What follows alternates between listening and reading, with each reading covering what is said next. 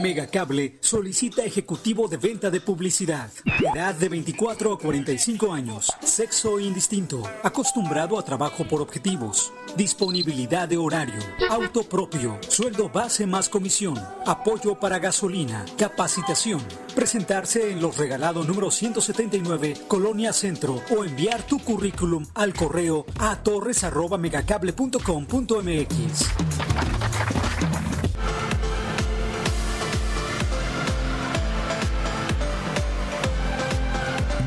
Megacanal Colima. A continuación.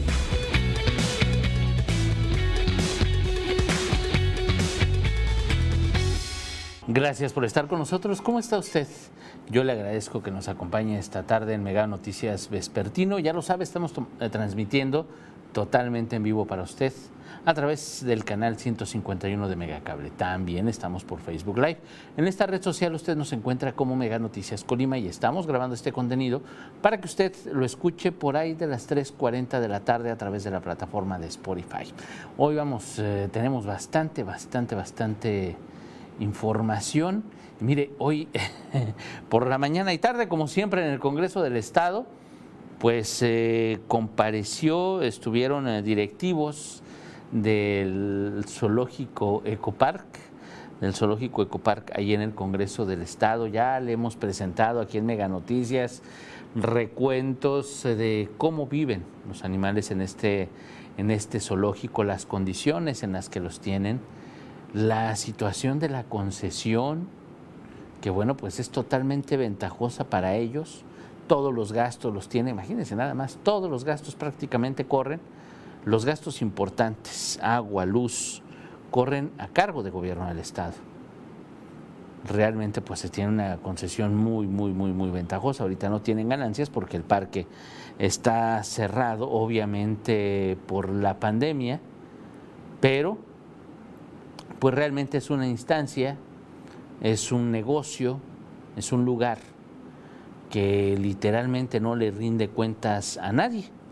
Eh, los diputados, los diputados eh, pues llamaron precisamente a los directivos de este, de este centro, de este lugar, pues para que respondieran sobre la situación de los animales una vez más, digo, porque ya lo han hecho, ya lo han hecho varias, varias veces, es un hecho también, ya varias veces los han llamado a comparecer, usted recordará el día que se escapó un tigre de su, jaula, imagínense nada más un tigre se escapa de su jaula, así, como si fuera cualquier cosa. Imagínense nada más, un tigre se escapa de la jaula. Luego en otra ocasión, pues escapan monos. Luego en otra ocasión se escapan venados. Luego en otra ocasión muere una jirafa. son muchos, muchos hechos aislados que realmente pues sí nos hacen pensar que algo está, que algo está ocurriendo. Así es sencillo. Algo, algo, algo está ocurriendo y precisamente pues algo, algo deben de, hacer. Esta, esta reunión se llevó a mediodía prácticamente. Estaban citados a las 10 de la mañana, 10 y media. Pero pues no sé si será el horario legislativo o los directivos de Coparc que llegaron tardísimo, el director llegó el coordinador general eh, de este centro de imagínense nada más, es un centro de conservación de vida silvestre. Imagínense nada más, eh, eh, llegó Jesús Acosta Hernández y bueno, pues a justificarse. Todo está muy bien, los animales están muy bien atendidos, como si no pasara absolutamente nada. Y lo que vemos, los ciudadanos, lo que vemos es, imagínense nada más, lo que vemos desde el exterior y de lo que nos llegamos a enterar es sumamente grave. Pero eso es nada más, nada más de lo que nos, nos enteramos. ¿Por qué? Porque hay muchas cosas que no sabemos, muchas cosas que no vemos. Ahí el diputado Vladimir Parra le echó en cara hasta que venden animales y que pasa en otros zoológicos y un montón de cosas que efectivamente son difíciles de comprobar hay cosas que no podemos comprobar, que quedan nada más ahorita en dichos, pero que existen. Pasa. de verdad que ocurre. Y obviamente pues es todo muy oscurito, ¿no? A mí lo que me sigue resultando totalmente sospechoso y extraño es que la Profepa, la Procuraduría Federal de Protección al, Ambiente, no diga absolutamente nada.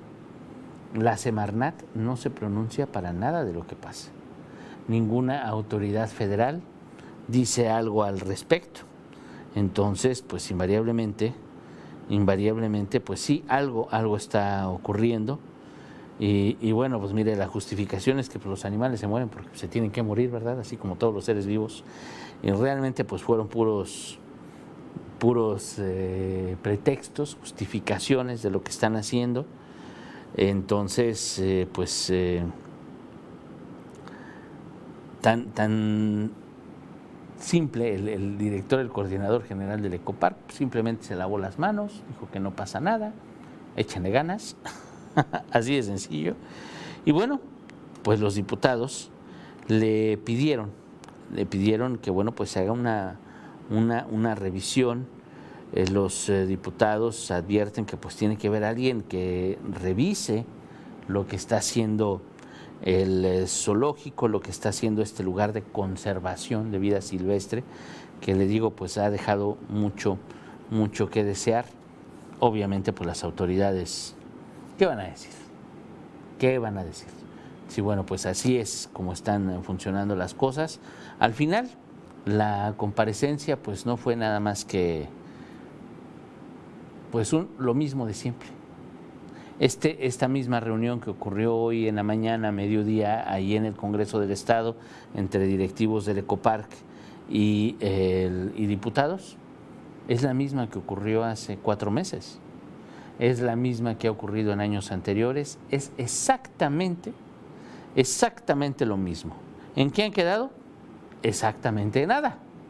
En compromisos que no se van a cumplir, en solamente no, no, sí, seguiremos trabajando, hacemos lo mejor por los animales, en puros discursos.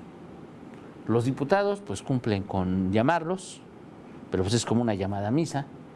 Los dueños del Ecopark pues les dan el avión, cada quien hace su parte y mañana va a seguir todo exactamente igual. Eso sí se lo puedo asegurar, ¿eh?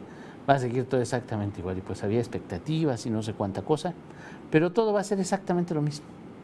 Entonces, pues ahí tiene usted este, este tema. Ya en la noche nos presentará con mi compañera Dinora Aguirre Villalpando la nota de este tema, mi compañero Manuel Pozos. Vámonos a otra información. Ya le habíamos informado aquí en Mega Noticias el operativo fallido, la búsqueda fallida de cuerpos de desaparecidos en Jalisco, esta búsqueda en la que participarían autoridades federales, estatales, tanto de Colima como de Jalisco, eh, usted recordará, toda la semana pasada prácticamente le informábamos que, bueno, pues estaban en la búsqueda.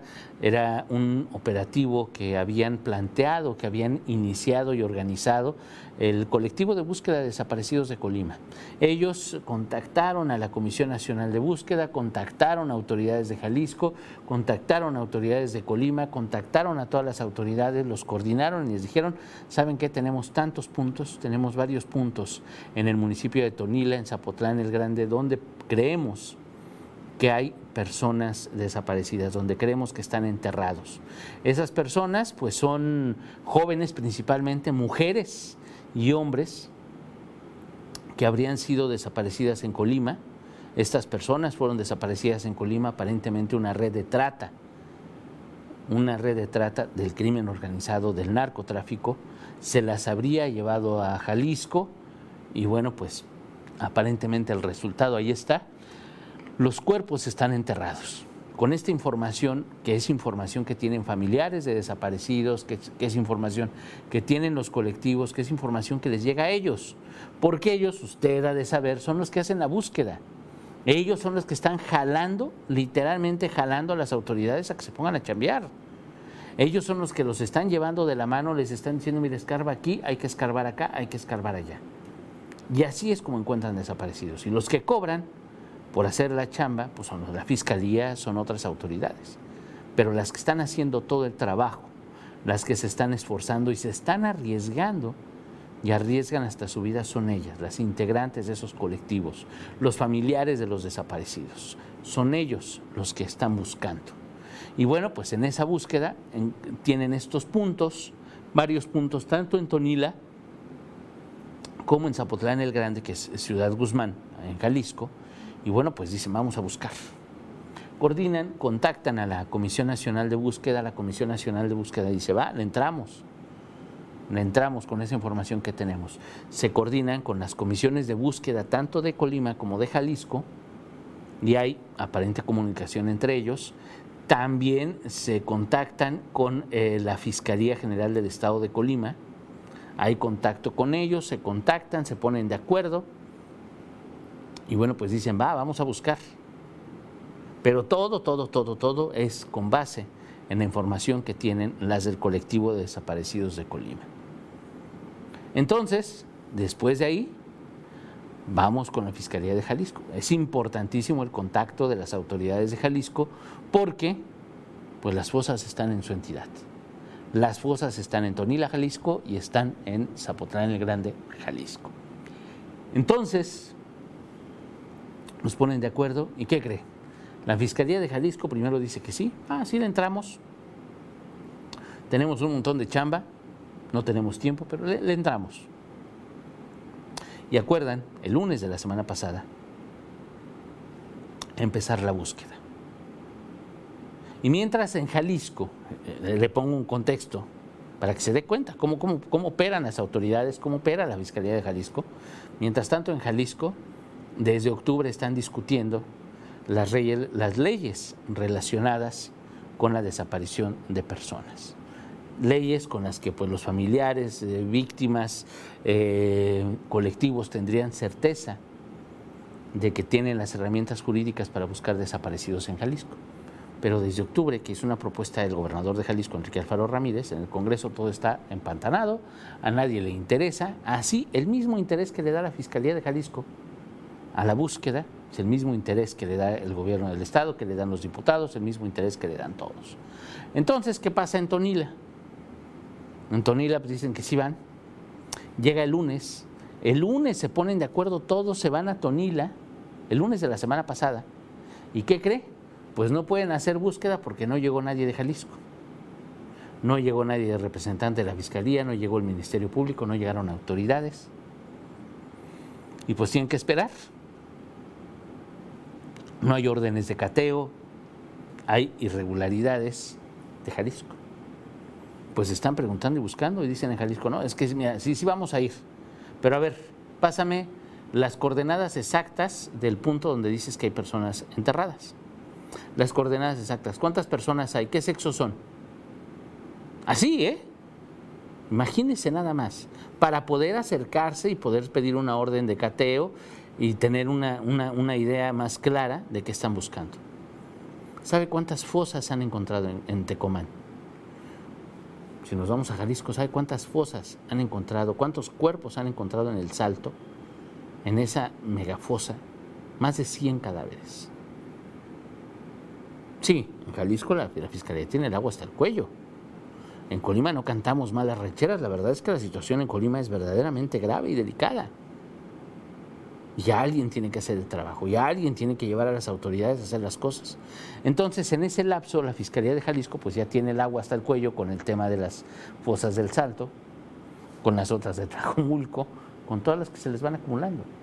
Y todavía si le pone más en Tonila y en Zapotlán el Grande, ¿usted cree que le van a entrar? Pues no, dijeron que no, no le entraban y los dejaron colgados. Entonces, eh, perdieron el lunes el martes les dijeron que sí, pero pues más o menos llegaron. Total que iban a buscar las órdenes de cateo. El miércoles no lograron ponerse de acuerdo. El jueves ya tenían algunos puntos a los que no llegaron. Y el viernes acabó el operativo. Cinco días que no llegaron a nada. Cinco días en los que no pudieron escarbar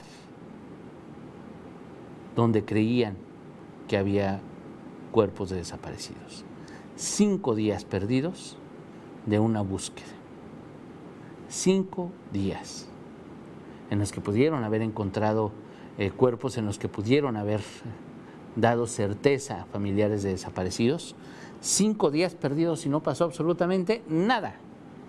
No escarbaron, la Comisión Nacional de Búsqueda vino a pasear, las comisiones de búsqueda de Jalisco y de Colima fueron a pasear nada más, con el riesgo del narco. Además, ¿eh? aunque iban apoyados por la Guardia Nacional, por el Ejército y hasta la Marina, existe el riesgo. Existe el riesgo de agresiones, existe el riesgo de muchas cosas. Y aún así, pues la Fiscalía de Jalisco no hizo absolutamente nada. Realmente, eso fue lo que pasó la semana pasada. En cinco días de búsqueda que no quedaron absolutamente en nada, que no llevaron a nada a nadie. Así es un operativo fallido. Y claro que hay responsables, claro que está la Fiscalía de Jalisco que es responsable de ese fracaso. Pero ¿qué cree? Las eh, integrantes del colectivo de búsqueda de desaparecidos de Colima no se van a rendir, no se rinden tan fácil y no quitan el, el dedo del renglón y prevén que la semana que entra o en 15 días o en lo más próximo posible vuelvan a las búsquedas a Tonila, vuelvan con la búsqueda en, en el Grande y en otros municipios colindantes entre Colima y Jalisco porque ya se lo hemos dicho, hay una red de trata que opera en ambas entidades. Es el crimen organizado. Los cárteles operan en ambas entidades, se llevan a las jovencitas, se llevan a los jovencitos y ya no los vuelven a ver. Y pues en la realidad que vivimos, se presume que sus cuerpos están en esas fosas. Imagínense nada más. No nos imaginamos el dolor la impotencia, el miedo, la desesperación que viven los padres, que viven las madres, que viven los, los, hijos, los hermanos, que viven los familiares de las personas desaparecidas. Desde acá lo vemos muy lejano muchas veces. Los ciudadanos muchas veces no entendemos el alcance, el poder del crimen organizado. Y es verdaderamente grave es verdaderamente grave porque afecta lo más profundo a la sociedad. Y cuando vemos la negligencia, la opacidad, el, silencio, todo lo que, lo que promueven o lo que hacen, aunque sea por omisión, las autoridades, imagínense nada más la gravedad, la gravedad de los asuntos. Porque sí, en los discursos todas las autoridades, todas las fiscalías, el gobierno, todos dicen, no, es que estamos trabajando, estamos haciendo las cosas, estamos haciendo bien, estamos, pueden decir lo que quieran. Pero ya le decíamos ayer, justo en este, justo en este espacio que veíamos eh, eh, previo a la protesta de, las mujeres que ocurrió ayer por la noche, Colima, Colima está en primer lugar en feminicidios por cada 100.000 habitantes, por cada 100.000 mujeres en el país. México, eh, Colima, perdón, México, Colima, tiene el décimo municipio con más feminicidios en el país, que es Manzanillo. Manzanillo es el municipio número 10 en el ranking de los 100 municipios con más feminicidios en el país. Manzanillo está en el lugar número 10. Colima como estado ocupa el primer lugar en violencia intrafamiliar en el país. Colima ocupa también los primeros lugares en violencia de pareja. Colima ocupa muchos primeros lugares. En fosas clandestinas estaremos en segundo o en tercero a más tardar. En segundo, porque ya Jalisco nos desbancó. Imagínense nada más. Tantos primeros lugares ostenta Colima y coincidimos en una cosa. En homicidios dolosos, Colima sigue siendo el primer lugar por, eh, en, homicidios dolosos por cada 100.000 habitantes. En feminicidios, en homicidios de mujeres también estamos en primer lugar. En violencia familiar estamos en primer lugar. Cuatro delitos. ¿En qué coinciden estos cuatro delitos? En la impunidad. En la impunidad. Así de sencillo. Y se siguen cometiendo los delitos porque los delitos quedan impunes si el delincuente, si el hombre, si el agresor saben que van a pagar, saben que las cosas no se van a quedar así, pues no sé si dejarían de cometerlo, pero se la pensarían un poco más. Si tuviéramos la certeza los ciudadanos de que va a haber una fiscalía que nos va a atender, de que va a haber una autoridad que no va a ser omisa, que, va a investigar, que no nos va a revictimizar, que nos va a tomar en serio, que hace las cosas con transparencia. Si tuviéramos esas certezas, pues claro que, claro que hasta denunciamos. Y confiaríamos si alguien desaparece y si hay un homicidio en que lo van a esclarecer.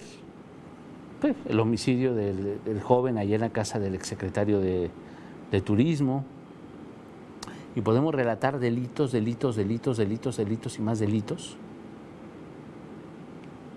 Que, bueno, ¿y dónde están las investigaciones? Usted recordará, la semana pasada, diputados del Congreso del Estado aprobaron unas modificaciones al, Código Penal eh, precisamente para que funcionarios no repartieran, no tomaran fotos, videos de las escenas de los crímenes. Eso hicieron los diputados la semana pasada. Y le dieron, imagínense nada más, al funcionario que tome o que distribuya videos, fotos, grabaciones o lo que fuera, puede tener hasta ocho años de cárcel. Imagínense nada más. Cualquier funcionario, paramédicos, policías, eh, agentes investigadores, cualquier funcionario del nivel que sea hasta ocho años de cárcel, imagínense nada más. Pero, ¿sabe usted cuál es la pena por alterar una escena del crimen? Eso es grave. Tomar fotografía sí afecta la dignidad, invariablemente, pero no altera una escena del crimen, no altera el resultado de una investigación. Sí, no debería ocurrir, invariablemente no debería ocurrir. Pero alterar una escena del crimen, claro que afecta en la investigación, claro que afecta en todo y puede tirar casos, puede tirar, hacer que homicidas salgan libres. Realmente eso es sumamente delicado. ¿Y sabe cuántos años son porque alguien altere una escena del crimen? Máximo seis. Máximo seis años de cárcel. Y por tomar fotos y distribuir videos, ocho años. ¿De qué nos damos cuenta? Pues de que la legislación pues es para es mediática. Es para los medios de comunicación, es para hacer, hacer publicidad, hacer que están haciendo algo. Pero no vamos al fondo. Ayer lo decía la secretaria de Gobernación, Olga Sánchez Cordero, el problema es que las fiscalías no tienen a quién rendirle cuentas. La Fiscalía del Estado, como otras fiscalías en el país, pues no le rinden cuentas a nadie, son autónomas, son instancias totalmente autónomas y pueden trabajar como quieran son autónomas para que no sean, para, evitar la corrupción, para evitar que el, gobierno, que el gobernador o los funcionarios estatales le den orden al fiscal. Por eso son autónomas. El problema es que las fiscalías no están respondiendo como tienen que responder, no están haciendo lo que tienen que hacer. ¿Y quién los va a cuestionar? Las fiscalías no le rinden cuentas a nadie. Entonces nos damos cuenta, por eso Colima está en primer lugar en homicidios dolosos de hombres y de mujeres por cada 100.000 habitantes. Estamos en primer lugar en feminicidios por cada 100.000 mujeres. Estamos en primer lugar en fosas clandestinas. En segundo lugar, en los primeros lugares en fosas clandestinas. Y estamos también en primer lugar nacional por violencia intrafamiliar. ¿Qué pasa? Vamos, denunciamos, eh, sigamos denunciando y aún así le aseguro que no son todas las denuncias las que están tomando en cuenta, no son las carpetas de investigación. Aún las personas tenemos poca confianza en nuestras autoridades, confiamos poco, poco en las autoridades estatales, que decimos, y usted lo ha escuchado aquí en Mega Noticias, le preguntamos a las personas, le preguntamos a los ciudadanos, pues, ¿para qué denuncio? ¿Qué voy a ganar? Precisamente eso, hay que denunciar eso. ¿Para qué denuncio? Pues para presionar a la autoridad. ¿Para qué denuncio? No me puedo quedar callado. No va a pasar nada, algo tendrá que cambiar. Pero va a cambiar menos, va a pasar menos si no lo denunciamos, si no decimos hasta aquí. Eso sí se lo puedo asegurar. Y bueno, pues yo le agradezco mucho su atención. Yo lo espero mañana. Mañana lo espero a las 3 de la tarde en Mega Noticias Vespertino. A las 11 de la mañana mi compañero Manuel Pozos en cualquier punto de la ciudad, en cualquier punto del estado, en cualquier lugar él lo espera a las 11 de la mañana Y a las 7.58 de la noche, mi compañera Dinora Aguirre Villalpanto. Así que para que usted se quede con nosotros, se mantenga informado a través de Mega Noticias. Muchísimas gracias. Muy buena tarde. Megacable solicita ejecutivo de venta de publicidad. Edad de 24 a 45 años. Sexo indistinto. Acostumbrado a trabajo por objetivos. Disponibilidad de horario. Auto propio. Sueldo base más comisión. Apoyo para gasolina. Capacitación. Presentarse en los regalados número 179, Colonia Centro, o enviar tu currículum al correo a torres.megacable.com.mx.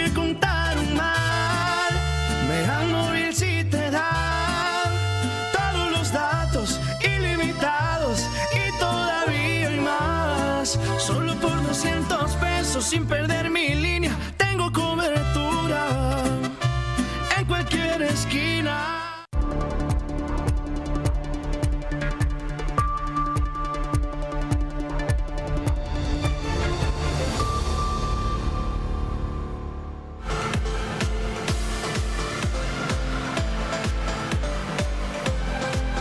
Mega Canal Colima.